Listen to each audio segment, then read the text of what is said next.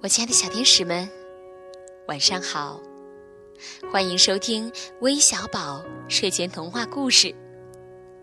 我是你们的橘子姐姐。小朋友们，我们生活在一个有白天、有黑夜的世界。白天，我们会去学习、去工作。到了黑夜，我们会回到家里。晚上，我们会静静的闭上眼睛，睡觉、休息。那如果这个世界没有白天，没有光明，那又会变得怎么样呢？今天呢，有两位小朋友点播了有关光明的故事。第一位点播我们故事的微信昵称是“天使的翅膀”。他说很喜欢听微小宝睡前童话故事，想听《假如给我三天光明》。另外，第二位点播故事的小朋友的名字叫刘星月，让我们一起来听听他的留言点播吧。大家好，我叫刘星月，来自黑龙江。我想听《假如给我三天光明》。假如给我三天光明是美国当代著名作家海伦·凯勒的散文代表作。这本书的作者海伦是一位盲聋人。这本书就介绍了海伦·凯勒同厄运抗争的顽强的一生。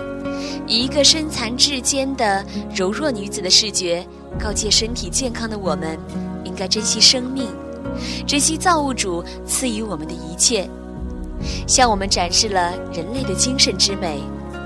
但是，因为它是一本自传小说，非常非常的长，所以在故事里就不和大家分享了。小朋友们，还记得刚才橘子姐姐和你们说的？一个没有光明的世界吗？今天我要讲的这个故事里，他们所生活的这个世界就没有光明，所以啊，他们要找光明。接下来，就和橘子姐姐一起去找光明吧。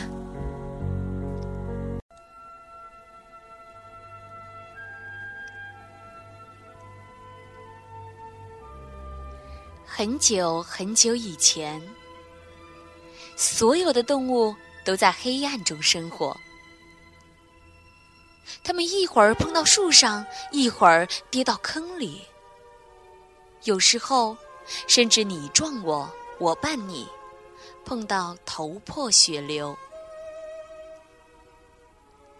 百兽之王狮子召开了动物大会，他说。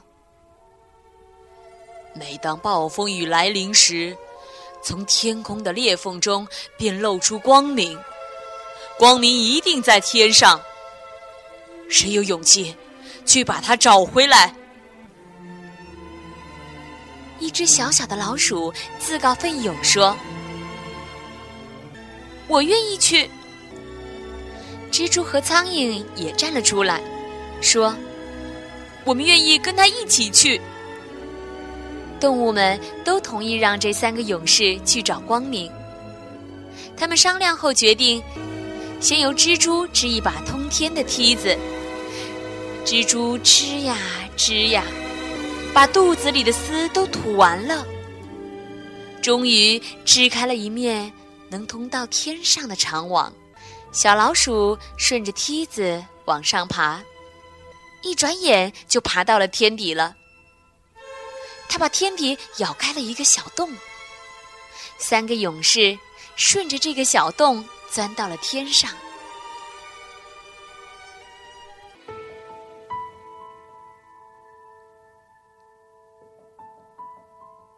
啊，这里到处都是亮堂堂的，天上也有一大块一大块绿茵的草地，许多人正忙着割草呢。一个天人把他们带到大王的跟前。老鼠说：“啊，仁慈的大王，请您让我们带一点光明回到地上去吧。我们没有光明，太不方便了。”大王是个虚伪的家伙，他花言巧语的回答说：“呃，我很乐意帮助你们，不过这是一件大事儿，我必须先征求天明的意见。”大王召开了一次秘密会议，会上，他根本没让别人发言，就宣布说：“我绝不让他们分享光明，我要用难题把他们难倒，然后杀死他们。”第二天，大王对他们说：“只要你们在明天天亮以前把这里的草割完，我。”就给你们光明，割不完，我就把他们杀死。你们能做到吗？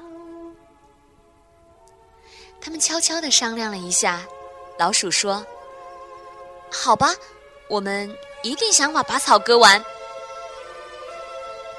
天黑了，他们派苍蝇飞回去。召集地球上的蚂蚁，成千上万的蚂蚁顺着蜘蛛织成的梯子爬到天上，一夜之间，把草地上的草全咬断了。大王一计不成，又生一计。他叫天人烤熟一头大水牛，分成在七七四十九只大盆子里。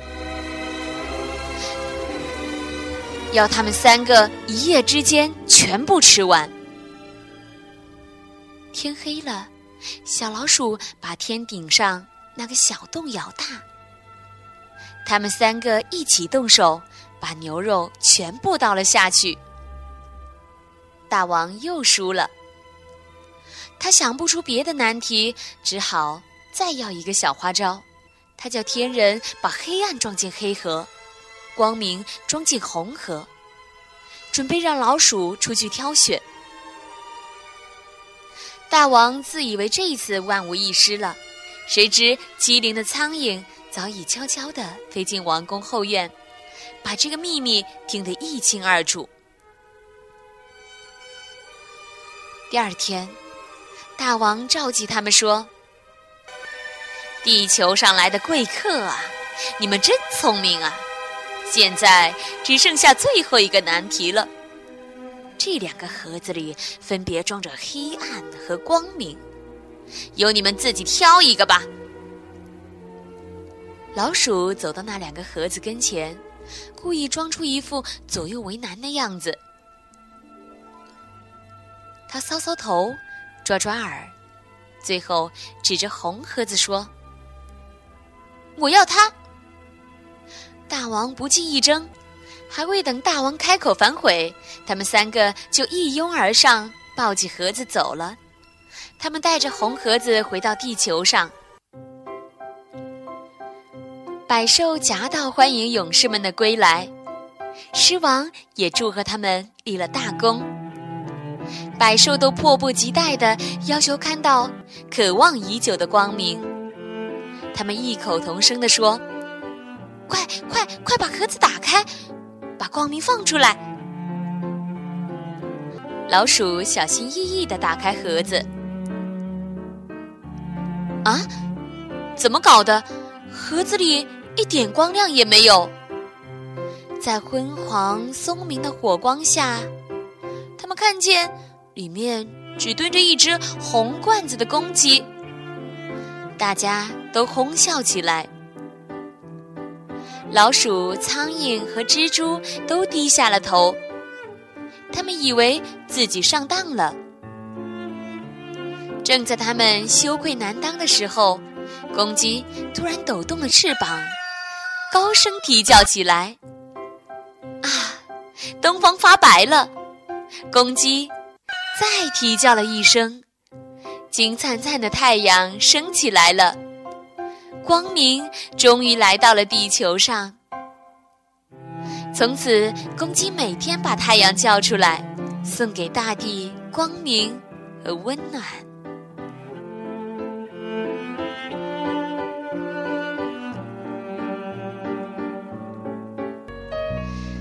好的，亲爱的小朋友们，今天的故事就到这里了。明天晚上，珊珊姐姐将会继续陪伴着大家，给大家带来精彩的故事。我们明晚再见，晚安。